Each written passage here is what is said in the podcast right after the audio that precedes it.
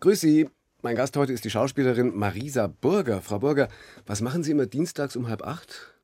Also wenn ich zu Hause sein sollte, wenn ich nicht drehe, dann gucke ich natürlich bei den Rosenheim-Cops rein.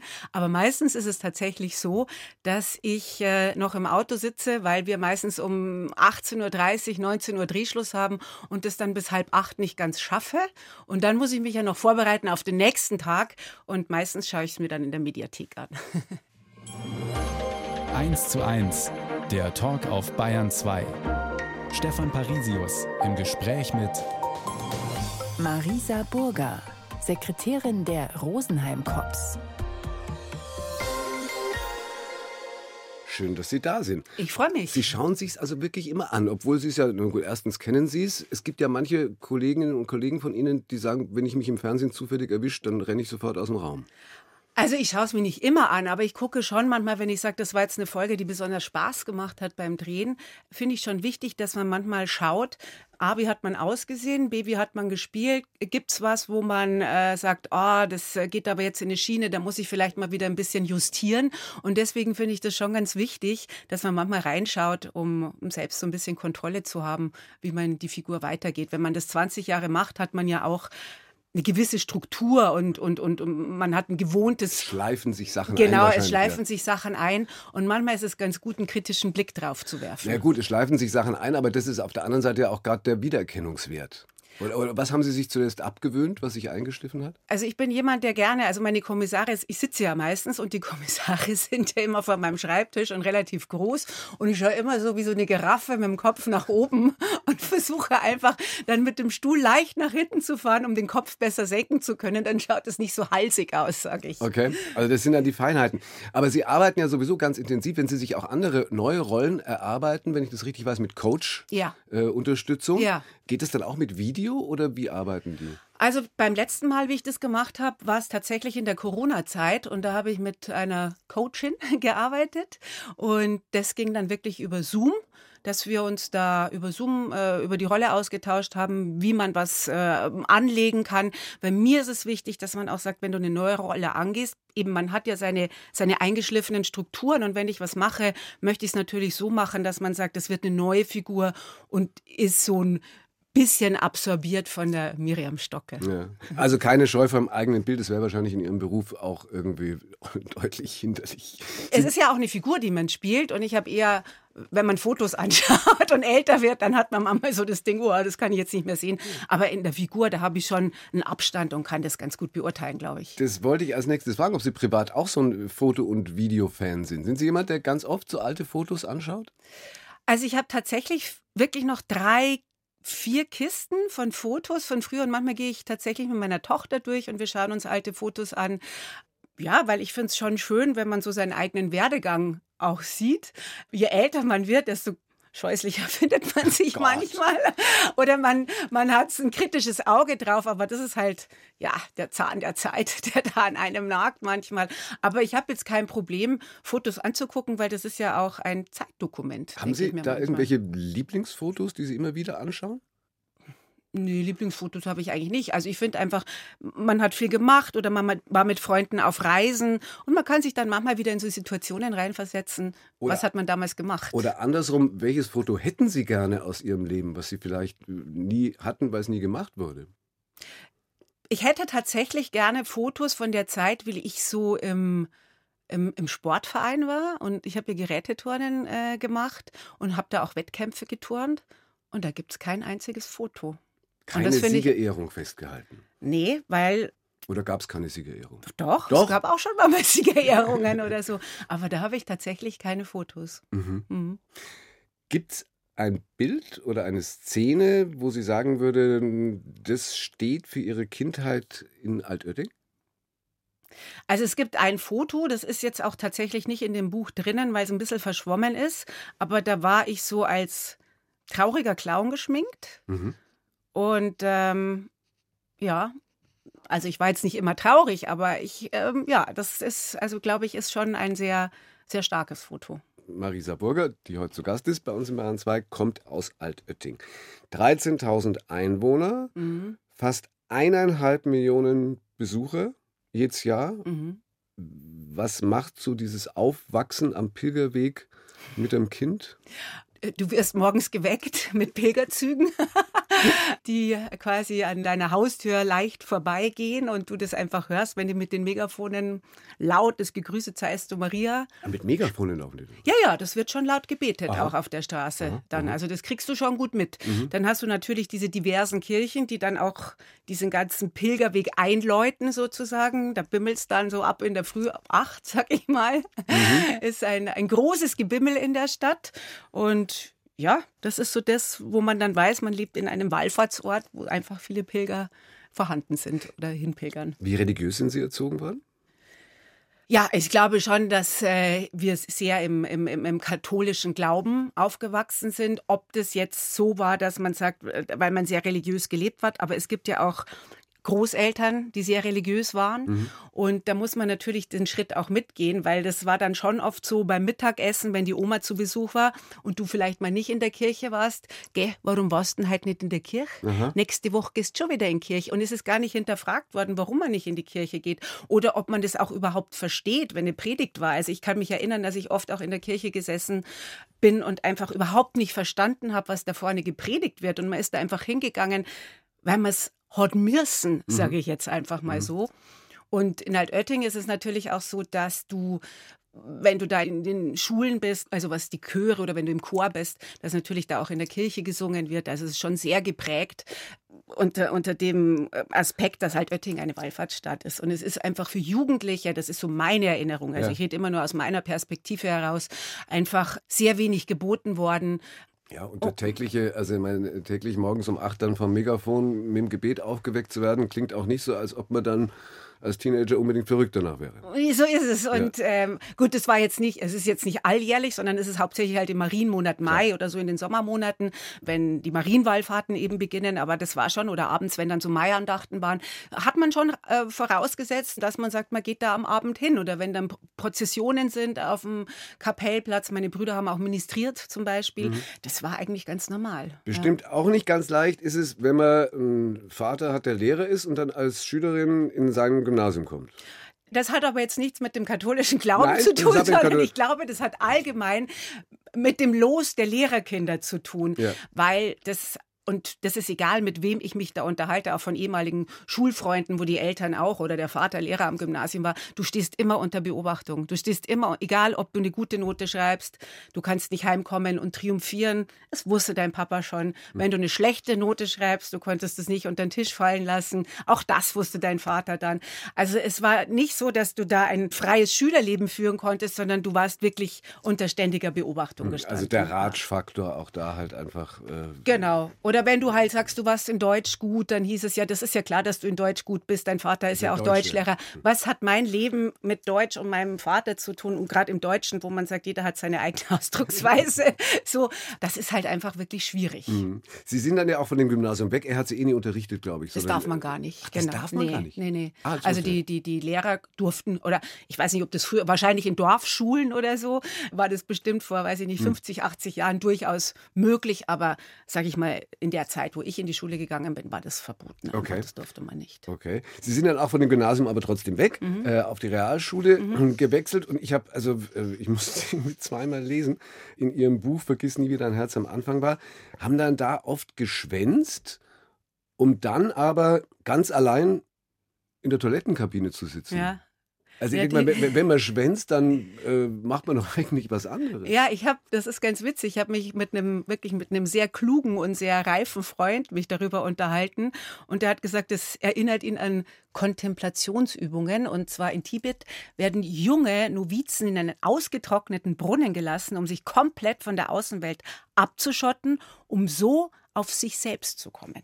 Und ich habe ja auch in diesen ganzen Sitzungen auf dem Klo, ich war nicht auf der Toilette, sondern ich war nur eingeschlossen da, mir einfach überlegt, ob das Sinn macht für mich, in Altötting zu bleiben oder nicht vielleicht doch auf ein Internat zu gehen, um doch einen Schulabschluss irgendwie zu machen, der einigermaßen vernünftig für mich ist. Und diese Gedanken und wo ich hin will und was ich machen will, sind tatsächlich in diesen Tiefgaragentoiletten entstanden. Und es ist heute, wir haben auch drüber geredet, wäre es vielleicht gar nicht mehr möglich, solche Dinge zu tun, weil jeder hätte sein Handy und hätte auch bestimmt ein Handy Bestimmt, gehabt ja. und hätte darauf rumgedattelt und wäre nicht auf mich zurückgekommen sozusagen. Und ich habe das anscheinend ganz früh schon gemacht, dass ich mich mit meinem Leben auseinandergesetzt habe, um zu sagen, was ist gut für mich, was ist für mich der bessere Weg. War ja auch genug Anlass da, weil Sie hatten dann eine Essstörung mit 13. Genau, also Essstörungen äußern sich ja so, also ich sage nicht so ganz hart Magersucht, aber ich habe einfach, wenn du als, als Teenager, da manifestieren sich ja oft so Dinge, wenn man das Gefühl hat, man wird nicht gesehen oder man, man kann nicht so das ausleben, was man gerne möchte oder so, das äußert, kann sich eben in solchen Süchten äußern. Sprich, manche ritzen sich, manche werden brechsüchtig, essbrechsüchtig. Also da gibt es ja viele Faktoren. Und bei mir hat sich das halt so geäußert, dass ich dann halt ja, einfach nicht mehr gegessen habe eine hm. ganze Weile. Also nicht ganz hart magersüchtig, aber runter bis auf 47 Kilo. Ja, genau. Schon. Ja, gut, ich bin jetzt nicht die Größte, aber das war schon sehr dünn einfach. Was ja. haben die Eltern gesagt? Ich glaube, das ist denen gar nicht so bewusst gewesen, ehrlich gesagt. Und ich habe gedacht, vielleicht erziele ich da so ein bisschen Aufmerksamkeit. Und es war aber nicht so. Mhm. Und dann habe ich mir gedacht, nach einer Weile, wenn das auch nicht ankommt, warum schade ich mir?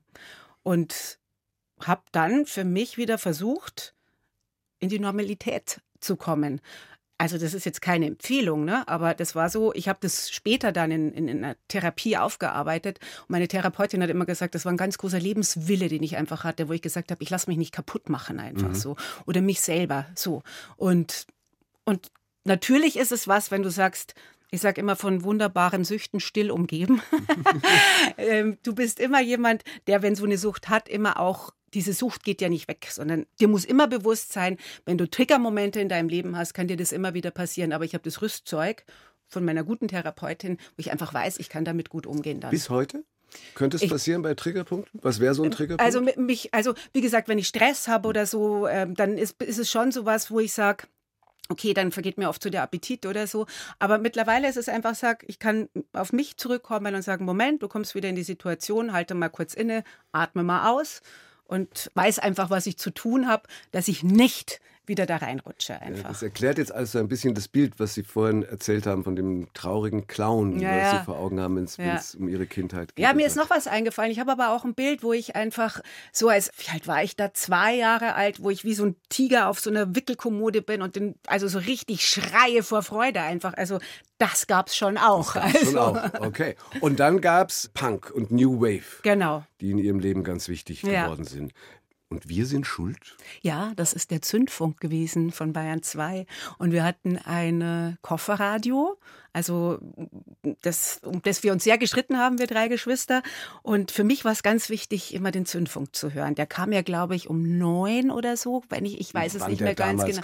Acht, neun ja. oder und da ist einfach Musik vorgestellt worden, die in den Texten und von der Melodie und von dem, was wo ich vermutet habe, dass es mein Wesen ausmacht, mhm. mich halt sehr angesprochen haben und bin da einfach auf viele Bands gekommen und habe da einfach, ja, so dieses undergroundige, new waveige, punkige, habe ich da einfach, ja, gelernt zu hören und es hat mir einfach großen Spaß Heimlich gemacht. unter der Bettdecke wahrscheinlich. Naja, ganz leise. Ganz leise. der Kopfhörer war mit dem nee, hatte man nicht, war hatte schwierig. Man nicht. Ja. Zu Gast bei Stefan Parisius Marisa Burger, Flucht aus Altötting. New Wave war ja für Sie viel mehr als nur Musik, ne? Ja, das war ein Ausdruck von Emotionen und von, also eben so Texte. Also, das ist ja ganz vielschichtig. Ich habe auch Bronski zum Beispiel total gehört mit Jimmy Somerville mhm. oder so. Und man gesagt, es ging immer so um Emotionen von Leuten, die nicht gesehen werden, die einfach ihre Traurigkeit und, und so ihr Leben in, in Form von Texten, Lyrik, Posa oder bei Anne Clark zum Beispiel auch, ja, so zum Ausdruck bringen. Und mir hat das einfach unheimlich gut getan, weil ich mich teilweise in diesen Texten wiedergefunden habe. So. Mhm. Ja. Und daraus wird ja dann auch eine Einstellung, einfach ein, ein Lebensgefühl Gefühl. Ja. Können Sie das, zum Beispiel Ihre Tochter, die viel zu jung ist, um das äh, aktiv miterlebt zu haben, wie könnten Sie der das erklären? Da muss man schon sagen, ich glaube, dass es schon eine andere Generation war. Man muss da auch sagen, irgendwie, man hat ja auch, wenn man sich so Jugend Kultgruppen angeschlossen hat. Das war ja so ein gemeinschaftliches Ding. Man hat sich gleich angezogen, man ja. hat die gleiche Musik gehört, man hat sich von den Klamotten her abgesetzt. Also es gab die Popper, es gab die Mods, es gab die Punk. Bon Jovi-Hörer, es gab die Punks. Und du hast damit so dein Gemeinschaftsleben zum Ausdruck gebracht. Mhm. Und jetzt in der heutigen Zeit oder so, oder wenn ich unsere jungen, erwachsenen Kinder anschaue, da ist es so, du hast ja viele Möglichkeiten irgendwie. Es ist viel softer alles. Du musst gar nicht mehr so in die Rebellion gehen, weil deine Eltern verstehen einfach, in Anführungsstrichen, sag ich mal, wahnsinnig viel irgendwie. Und das ist vielleicht auch der Unterschied. Du musst nicht so in die Konfrontation mehr gehen, so wie wir das gemacht haben, um sich gegen was zu wehren. Aber das verstehen auch. die dann wahrscheinlich gar nicht mehr, dass es da so viel zum Auflehnen und zum Rebellieren und zum Kämpfen gab. Also ich unterhalte mich schon mit unseren Kindern. Wir haben dann sehr Open Table einfach, wo wir viel zusammensitzen, viel über Vergangenheit reden, aber auch wie das bei ihnen ist. Und teilweise ist natürlich Verständnis da, aber teilweise leben die ja mittlerweile auch eben ein ganz anderes Leben. Und da hm. geht es nicht darum, dass man sagt, man ist jetzt Mod, man ist Punk, weil es ist ja ganz viel. Du kannst ja auch im Raschel-Jogginganzug mittlerweile. Ja. Und dann sagst du, das ist Berlin-Style und dann ist es auch in Ordnung Jawohl, irgendwie. Berlin geht alles. ja, genau. Schauspielerin stand seit der Theatergruppe als Kind schon für Sie fest. Also eigentlich schon, ja. Kein Plan B. Nicht wirklich. Okay. Und als Sie dann bei der ersten Schauspielschule nicht genommen worden sind? Da war erstmal der Frust groß natürlich, aber von meinem Charakter her bin ich jemand, der sagt, ich lasse mich da nicht unterkriegen, ich mache weiter. So. Sie schreiben in Ihrem Buch, dass Sie vielleicht, und das haben Sie vorhin schon mal gesagt, in einem anderen Zusammenhang, dass Sie vielleicht auch Schauspielerin werden wollten, um endlich gesehen zu ja. werden. Ist das auch wieder der Ausdruck dessen, dass Sie als Kind einfach nicht gesehen wurden? Mm, also ich bin nicht ein Schauspieler, der sagt, ich muss meine psychischen Störungen, die ich habe, auf die Bühne bringen. Da gibt es Leute, die mir da helfen können. Aber es ist natürlich ein Gefühl, wo ich sage, wenn ich auf der Bühne stehe oder wenn ich was spiele und wenn ich lebendig bin, ich fühle mich einfach sehr lebendig. Mhm. wenn ich auf der Bühne stehe oder wenn ich vor der Kamera stehe. Und diese Lebendigkeit, das ist für mich eher so der Ausdruck, den ich jetzt haben darf und mit dem ich jetzt hausieren gehen kann, was mir früher eben oft vorgeworfen worden ist, einfach, dass man halt lustig, dass man lebendig ist, dass man Zappelphilipp ist oder sonst irgendwas. Und das ist so das, wo ich sage, da kann ich meine Energien rauslassen und da fühle ich mich einfach sehr wohl und ich brenne einfach dafür. Mhm. Ja. Ein bisschen haben wir schon über Ihre Eltern gehört und was wir gehört haben, klang jetzt nicht so, als wäre das ein tolles Gespräch gewesen. Papa, ich werde Schauspielerin. Natürlich, ich schreibe ja auch in dem Buch, meine Ängste sind nicht eure Ängste und ich glaube auch, wenn du in so einem Umfeld wie Altötting bist, wo alles eher konservativ ist. Und da ist jetzt jemand, der sagt, der wird Schauspieler. Und es sind ja, also mein Vater war ja durch ein kreativer Mensch, der hat ja auch die Schultheatergruppe geleitet. Aber bitteschön, das macht man alles in dem Rahmen, wo man sagt, das ist da gut gebettet. Und danach, Hobby, Hobby ja, genau. Ja. Und danach geht man weg und studiert oder macht eine Lehre oder wie auch immer. Und natürlich haben Eltern da Ängste auch, ne? weil ich hatte äh, ja keine Tante, keinen Onkel, keine Bekannten, die gesagt haben, hey Marisa, ich nehme dich an die Hand, ich kenne da jemanden, da kannst du Schauspielunterricht nehmen, da kannst du das machen oder das machen, sondern äh, man ist immer auch so mit dem begleitet worden, wenn du Schauspielerin wirst, dann, dann musst du auch damit rechnen, dass du arbeitslos bist. Oh. Und das ist natürlich schon was, das verstehe ich schon im Nachhinein auch. Aber man muss ja auch immer eben ein Kind anschauen und ein Kind irgendwie begreifen lernen, sage ich immer, um zu verstehen, dass man sagt, die möchte das gerne machen. Aber einfach. haben die Sie dann trotzdem unterstützt, als Sie dann auf der zweiten Schauspielschule waren? Also mein Vater das hat, hat dann gekostet? genau, mein Vater hat dann wirklich, was die Schauspielschule betraf, gesagt, okay, wenn du da jetzt aufgenommen worden bist, da unterstütze ich dich jetzt einfach. Also mit mit einer langen Pause am Telefon, wo ich gesagt habe, wäre das möglich, aber ich bin da auch wirklich dankbar, dass er das gemacht hat und ja, ich habe ja niemanden enttäuscht, sondern ich stehe ja jetzt da, wo ich jetzt Na, stehe. Also. Und so. als Sie dann äh, noch während der Schauspielschule äh, Ihre Tochter zur Welt mhm. gebracht haben? War das natürlich ein Schock, ne? weil man sagt, jetzt ist sie auf der Schauspielschule, jetzt kriegt sie auch noch ein Kind. Mhm. Ich bin aber jemand, ich nehme die Sachen in die Hand und ich wusste, dass das funktioniert. Und für mich war das auch so ein Prozess, dass man sagt, es ist nochmal so eine Abnabelung gewesen, dass man sagt, das ist meine Familie, ich bin dafür verantwortlich. Und mir hat mein Kind oder so, dass ich sage, ich musste einfach mein Leben in die Hand nehmen. Das hat mir unheimlich gut getan, weil ich einfach ein Mensch bin, der viele, viele Energien hat und ich muss diese Energien ja auch streuen irgendwo. Und das konnte ich. Und das war jetzt für mich nicht so ein Ding. Und es wird noch schlimmer. Nicht nur Schauspielschule, nicht nur Kind. Nein, dann trennt sie sich auch noch, ja. äh, als die Tochter ein Jahr alt war vom Vater, zieht in eine WG. Mhm. Es ist schon, was Sie gerade gesagt haben mit den Energien. Also wenn man sich vorstellt, tagsüber Schauspielschule, ja. abends Kellnern ja auch ja. noch, weil es die, äh, Geld von den Eltern hat ja nicht gereicht. Ja. Alleinerziehend. Mhm. Im Rückblick ist schon immer kaum zu glauben, was man alles schaffen kann, oder? Ja, im Rückblick muss ich das auch sagen. Und äh, ich glaube, auch wenn du so jung bist, du gehst viel naiver an manche Sachen ran, als wenn man im Nachblick, sag ich mal, da hinguckt und denkt so, uh, das hätte aber auch in die Hose gehen können und so. Aber ich muss sagen, ich war in einer sehr lustigen WG. Das waren ja auch Leute, mit denen ich zusammen gewohnt habe, die ich schon aus Altötting kannte, die ja in meiner Weggeklicke auch waren und die auch wussten, dass ich ein Kind habe. Und das war eine lustige Zeit einfach. Und Lilly ist da ganz bunt aufgewachsen auch. Und ähm, das war jetzt eben nicht was, was ich missen möchte. Und ich habe auch immer zu dem Vater von meiner Tochter, auch bis heute noch, einfach einen super Kontakt. Und das war jetzt nie so, dass da irgendwelche Sachen waren, du kriegst es nicht, weil und das Kind kriegst du nicht da, sondern wir haben einfach ganz gut zusammengearbeitet. Und ich, für mich war es einfach auch immer wichtig, dass man sagt, egal, warum man sich getrennt hat, dein Egoismus darf nicht über dem Wohl des Kindes stehen hm. einfach. Und da waren wir beide so. Und das war mir immer wichtig einfach, weil letzten Endes muss ich ja auch ein Kind dann mit den Eltern auseinandersetzen. Klar. Und du kannst, und es war mir einfach wichtig, dass sie einen Vater hat und dass sie weiß, wo sie herkommt. Und die andere Prophezeiung ihres Vaters, wenn du Schauspielerin bist, musst du damit rechnen, arbeitslos zu werden. Hat er auch nicht, also konnten Sie von Anfang an wirklich voll davon leben? Nee, natürlich Nein. nicht. Also wie gesagt, ich habe ja auch wie der Klassiker in der Kneipe, Restaurant mhm. gearbeitet. Aber ich hatte doch das Glück, dass ich schon während der Schauspielschule hm, Abschlussfilme mit der Filmhochschule gemacht habe, wo so Leute wie der Martin Benrath, der leider verstorben ist, oder Christiane Hörberger auch schon verstorben ist, dabei waren. Und die waren in der Agentur Alexander, hieß sie damals. Und ich habe ja immer geguckt, was sind gute Agenturen, wo möchte ich hin. Und die waren tatsächlich dann auch bei meinem Abschlussvorsprechen da. Und ich glaube, Martin Benrath hat so ein bisschen was gestreut mm. einfach. Und ja, da bin ich eben sehr dankbar, dass ich das dann hatte, dass man sagt, ich habe eine gute Agentur. Es ging natürlich nicht von 0 auf 100 los, das finde ich aber auch ganz wichtig bei mir, sondern es war einfach so, man hat mit Theater angefangen, dann hat man da mal eine kleinere Rolle bei Derek gehabt und ja, ja. und so ist es peu à peu, hat sich das dann aufgebaut. Eine Stunde, zwei Menschen. Im Gespräch auf Bayern 2. Stefan Parisius trifft Marisa Burger trägt die Bayerische Staatsmedaille für innere Sicherheit. Ich äh, verneige mich in Ehrfurcht. ja. Wie kam es dazu? Äh, das kam dazu, also das habe ich nicht nur ich bekommen, sondern Alexander Duda, damals glaube ich der Josef Hanneschläger war noch dabei und der Max Müller, weil wir in unsere Serie, die Rosenheim Cops, ein positives Bild der Polizei abgeben. Ah. dabei, dabei legen die Rosenheim Cops ja eigentlich überhaupt keinen Wert drauf, authentische Polizeiarbeit nachzubilden.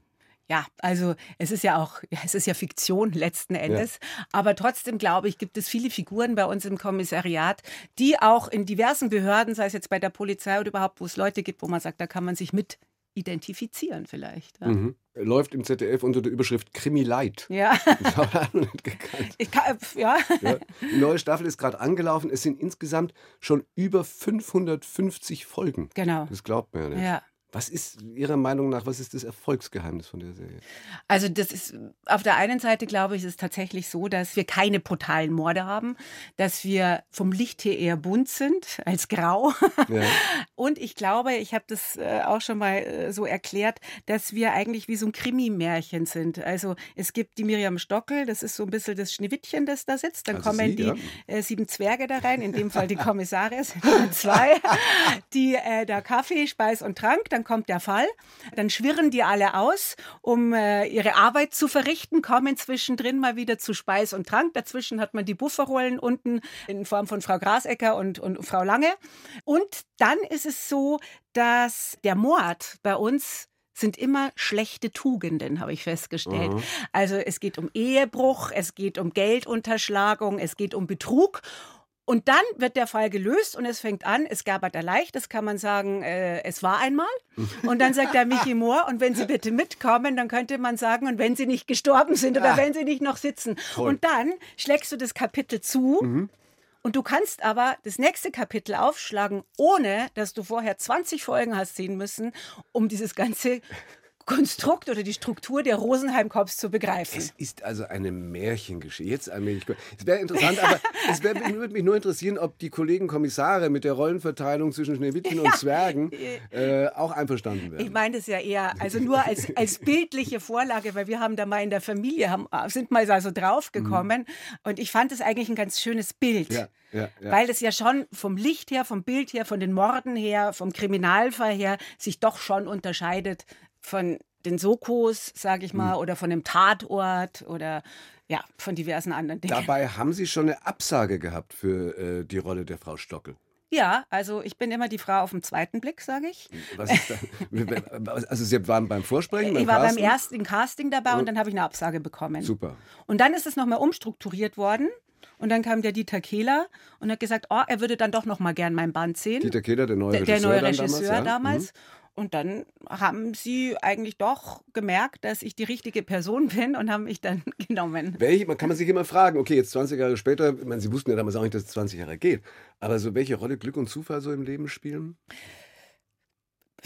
Äh, also es ist, man neigt ja immer so dazu, das sage ich immer, dass wir Serienschauspieler ähm, oft so mi, mi, mi, mi, ich bin in einer Serie drinnen und keiner bin in der Schublade oder sonst irgendwas. Ich sage, ich verneige mich vor dieser Figur, weil das mir ermöglicht hat, in diese ganze Welt der Schauspielerei einzusteigen und ich in meinem Beruf arbeiten konnte. Und das ist eine ganz wunderbare Sache. Ja, und vor allen Dingen ja auch, äh, nur mal kurz zurück zu vorhin, äh, eine Art Sicherheit. Also damals kam Total. die Tochter gerade auf die Schule. Genau, ja. Und sie konnte mit dem Kellnern aufhören. So ist es. So ja. ist es, genau. Okay, auch wenn man natürlich nicht wusste, das ist dass es weitergeht. Ja, ja. Ich habe ja immer noch, also während in der Anfangszeit von Rosenheim Kops habe ich immer noch gekellnert, ah. auch bis dann irgendwie mal Leute gesagt haben, hä, wieso bist denn du noch hier? Das läuft doch gut. Aber das war, wie gesagt, man hatte noch nicht die Sicherheit ja. und, und wusste einfach auch nicht, dass das so lange geht. Und jetzt gibt es Touristentouren, Fantouren auf den Spuren der Rosenheim Cops, fast wie die Pilger früher in Altötting, oder?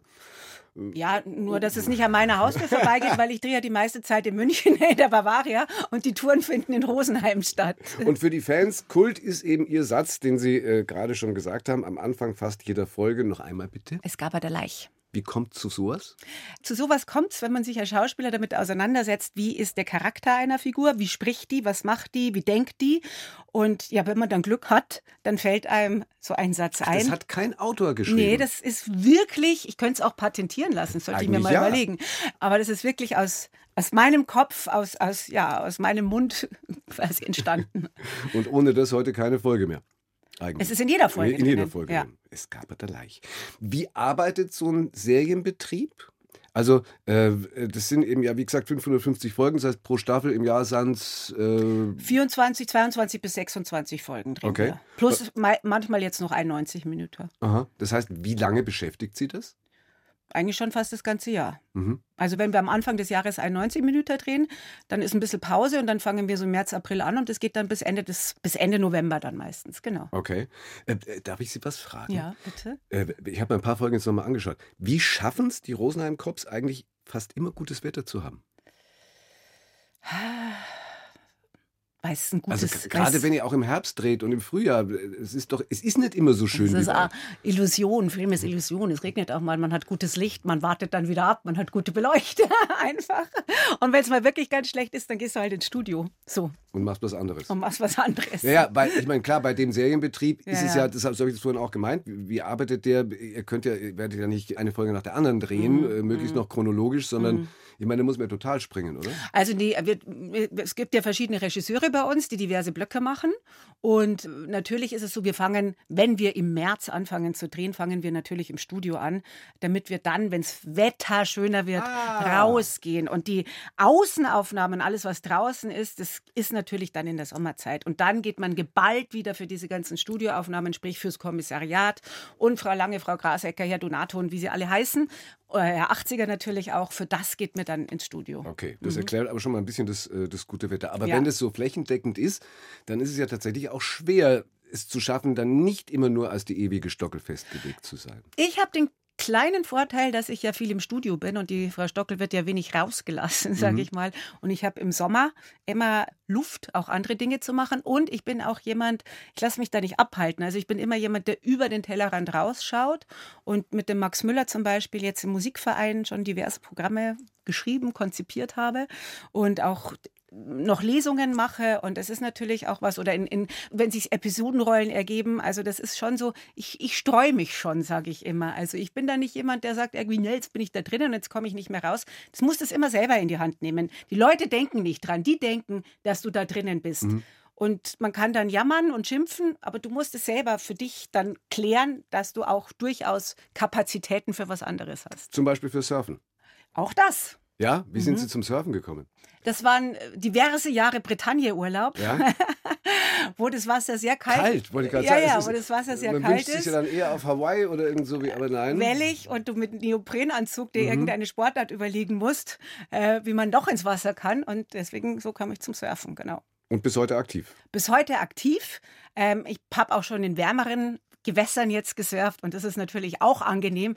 Aber in der Bretagne ist es ja rough und äh, ja, das hat einfach Spaß gemacht und das hat, macht mir einfach große Freude. Ich bin jetzt nicht der Big Wave Surfer oder so. Für mich ist das was wie Meditation. Du gehst aufs Brett, du paddelst da raus, guckst, dass du eine schöne Welle erwischt und wenn ich so zwei, drei gute Surfwellen erwische, dann bin ich eigentlich happy. Eine Stunde, zwei Menschen. Im Gespräch auf Bayern 2. Stefan Parisius trifft Marisa Burger hat den Mut, eigene Wege zu gehen. Ist der Untertitel Ihres Buchs. Ja. Vergiss nie, wie dein Herz am Anfang war. Ein wichtiger Weg, äh, wenn ich das richtig gelesen habe, war wohl der aus Ihrer ersten Ehe. Das war ein wichtiger Weg, ja. Sie schreiben, Sie haben 18 Jahre gebraucht, um sich aus dieser Beziehung zu lösen. Naja, 18, ich war 18 Jahre, äh, waren wir zusammen. Am Anfang wollte ich mich natürlich noch nicht gleich lösen. Das wäre bitter, aber wir haben uns einfach in sehr, sehr unterschiedliche Richtungen bewegt. Und es war aber so, dass ich da für mich so eine Familienform gefunden hatte. Also sprich, ich bin sehr gut mit seinen Eltern klargekommen, die auch viel auf die Lilie aufgepasst haben, die wie Großeltern für meine Tochter waren. Und ja, aber man entwickelt sich einfach. Ich war ja sehr jung und man hätte durchaus die Möglichkeit gehabt, sich eventuell früher zu lösen. Aber ich war immer so, dass ich gesagt habe, okay, das kriegen wir hin, das schaffen wir.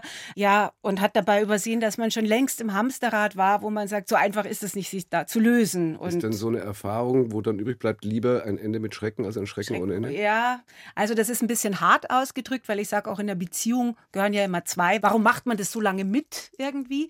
Und warum lässt man das mit sich machen? Also es geht jetzt hier nicht um Vorwürfe oder sonst irgendwas, aber wir waren einfach sehr, sehr unterschiedliche Menschen, die ganz unterschiedliche Intuitionen hatten, wie eine Beziehung auszusehen hat letzten Endes. Und dann gab es also vor zehn Jahren einen Neustart. Genau. Mit 40, guter Zeitpunkt eigentlich. Ja. To Tochter aus dem Haus gerade. Ja, Und zum ersten Mal überhaupt in der eigenen Wohnung alleine? Mit tatsächlich, 40? ja, Wahnsinn. ja, Ja. ja. Äh, was hat das in Ihnen verändert? Weil wenn man bis dahin nur entweder WG oder, oder Family zusammen war? Also am Anfang war das wirklich komisch für mich, weil ich das überhaupt nicht gewohnt war, dass es so unlebendig ist bei mir rundherum. Und es gibt da eben auch ein schönes Beispiel. Ich hab, bin immer ins Schlafzimmer gegangen und habe da Fernsehen geguckt und gelesen und habe mir gedacht, wieso machst du das? Weil das war so eine Struktur, die ich von der vorher kannte, Ja. dass ich mich eher ins Schlafzimmer zurückgezogen habe, um, um da zu lesen oder Fernsehen zu gucken. Und dann habe ich mir irgendwann mal gedacht, du hast doch ein Wohnzimmer. Es, ist, gehört, es gehört alles dir. Du kannst dich ausbreiten, wie du willst. Und es gibt niemanden, der sagt, du, ich möchte aber gerade das machen, das stört jetzt und was guckst du da wieder für einen Quatsch oder das und das. So. Und insofern musste ich das wirklich erst mal lernen, mir meine Räume da eigen zu machen. Ja. Und dann neue Liebe, neue Ehe. Seit dem Pendeln zwischen Basel und München. Ja. Der größte Vorteil daran ist, Dass man sich nicht ständig auf den Leim geht, sage ich, ich mal. dachte jetzt, Sie hätten länger überlegen müssen. Nee, ich finde das, also ich sage immer so mittlerweile, so qualitative Zeit ist einfach sehr schön. Man freut sich auf den anderen. Und ich habe auch gemerkt, ich brauche auch meinen Raum irgendwie, ne? dass man sagt, wenn ich drehe, ich bin totaler Autist da, ich muss da so meinen Rhythmus haben, wann ich aufstehe, wie ich meinen Kaffee mache und so und komme auch abends nach Hause und bin einfach um 9 Uhr dann auch so, dass ich sage, ähm, ich habe jetzt mich vorbereitet für den nächsten Tag und ich gehe auch jetzt ins Bett. Und es kreuzen sich da nicht ständig Wege, wo man sagt, ja, ich habe aber noch das Bedürfnis so und so und das und das. Und so kann man so für sich einfach das gut gut machen in dem Sinne und freut sich dann wieder, wenn man eine qualitativ besondere Zeit mit dem Ehemann hat. Und das ist ein äh, bleibender Zustand auch? Nein. Also, solange ich in München einfach noch arbeite, werde ich auch in München meine Wohnung behalten. Es gibt was, was ein bisschen näher jetzt dann ist. Das wird, das renovieren wir einfach jetzt. Aber wie gesagt, ich arbeite ja noch in München und ich brauche da schon meinen Bereich. Für mich, ich pendel jetzt nicht mehr nach Basel, sondern es ist ein bisschen näher dann einfach. Na also, und das ist dann gemeinsam. Ja, So genau. ganz gemeinsam. Ja. Okay. Das alles und viel mehr steht eben in diesem Buch, Vergiss nie, wie dein Herz am Anfang war. Ich habe mich beim Lesen schon auch gefragt, da sind ja viele Aufarbeitungen der Vergangenheit drin, auch deutliche Abrechnungen. teilweise mit anderen, warum Sie das jetzt geschrieben haben. Wann ist der Zeitpunkt, ein Buch zu schreiben, ist die Frage. Also das ist so, wo ich sage, es gibt, also es, ich, ich mache alles mit Lust und Laune und ich habe schon immer geliebäugelt, mal ein Buch zu schreiben und hatte aber ganz andere Ideen. Und dann habe ich mit dem Peter eben darüber gesprochen, äh, mit dem Peter Käfferlein eben. Und dann hat er zu mir gesagt, ich habe ihm mein Motto gegeben. Und dann, hat er, dann sind wir so ins Reden gekommen und ich habe auf einmal angefangen, Geschichten zu erzählen. Und dann hat er gemeint, Marisa, schreib, das ist doch, das macht doch dich aus. Aber mach doch nicht ein Buch für die Frau ab 50, was dich eigentlich gar nicht so ausmacht und dich gar nicht betrifft, ja, und dann Exposé geschrieben und dann, ja. Dann Ach, was Sie schreiben wollten ursprünglich war. Äh, über Frauen in der Menopause. Ach so. Und über den Wechsel und wie man, mit, äh, wie man als Frau damit umgeht. und das war dann schon sehr weit. Also, natürlich ist es auch ein Thema, was uns Frauen betrifft. Oh. Aber ich glaube, ich hätte nicht so lebendig schreiben können, hm. ähm, wie ich das jetzt gemacht habe. So ist halt die Autobiografie draus geworden. Ja, ich sage immer, es ist keine Autobiografie, es ist Ach. eine Lebensgeschichte. Eine Lebensgeschichte. Ja. Okay, genau. wunderbar. Überhaupt setzen Sie sich ja viel für Frauen ein ein. Und jetzt sind wir also nicht nur Menopause, aber, aber für, für Frauen ihres Alters, dass die mehr zu sehen sein sollen. Jetzt nicht im Leben nur, sondern erst im, im Film und Fernsehen. Ja. Jetzt ehrlich, das höre ich seit immer. Ja. Warum ist es immer noch so selten? Woran liegt es? Also ich glaube, dass es mittlerweile schon eine, eine Richtung gibt, wo sich da doch einiges verändert, weil ich glaube, diese Strukturen, dass man alles nur jung, sexy, erotisch irgendwie äh, besetzen muss, aus gewissen Sichtweisen heraus, sage ich mal, da verändert sich jetzt mit der Zeit was.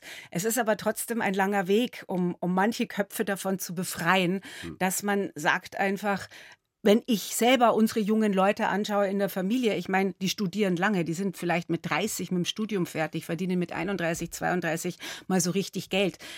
Kinder bekommen bei vielen meiner Freunden ist nicht wie bei mir mit 20, sondern mit 39, ja. 40. Dann bist du 50, wenn dein Kind zehn Jahre alt ist. Ja, ist man da nicht mehr frauenwertig nee, oder wie und ich ist meine, aber gerade weil das ja so ist und ja. weil das in der Gesellschaft ja auch so ist ja. und sich dadurch ja auch dieses Frauenbild ändert, warum ändert sich das, warum ist das dann im Fernsehen nicht? Manche Mühlen mahlen langsam, sage ich da einfach. Und okay. manchmal kommt sowas, ist es ganz, ganz schwierig in, in diesen festgefahrenen Strukturen teilweise, in dem das Fernsehen ja auch arbeitet, dass da was aufgebrochen wird. Also Sie schrauben an den Mühlen ein bisschen mit, soweit es geht. Ich, ich, ich, glaube, ich habe viele Mitstreiterinnen, die sich auch sehr dafür einsetzen. Das ist ja kein Gejammere einfach. Es ist ja nur es geht ja nur um einen Paradigmenwechsel und um einen Sichtwechsel einfach. Ja? Und es ist gar nicht so schwer, ehrlich gesagt. Vergiss nie, wie dein Herz am Anfang war, heißt das Buch. Wie würden Sie Ihr Herz am Anfang beschreiben? Und heute? Ich glaube, ich bin wieder da zurückgekommen, wo ich sage, da ist meine Leidenschaft und ich gehe wieder feiner mit dem um, äh, wie ich denke und wo ich mir zutraue, auch auf das zu hören, was mich ausmacht und gehe nicht in die Konkurrenz mit anderen, der hat es besser, da ist es besser, sondern ich schaue mir die Dinge einfach wieder mit einer großen Freude an und äh, habe eine große Flamme noch in meinem Leben, die für alles brennt, was ich noch in Zukunft machen werde. Ganz herzlichen Dank, Marisa Burger. Gerne, danke weil wir bei Krimi Light waren. Mhm. Naja, gut, Krimi. Äh, ich habe noch einen Podcast-Hinweis und zwar Tatort Geschichte. Äh, das ist dann, ja, wenige Leid wahrscheinlich. Niklas Fischer und Hannes Liebrand, zwei Historiker äh, von der Uni München, gehen aus dem Hörsaal, reisen zurück zu eben spannenden Verbrechen aus der Vergangenheit. Im Fokus die Frage, was das eigentlich mit uns heute zu tun hat, gibt es überall da, wo es Podcasts gibt, zum Beispiel in der ARD Audiothek.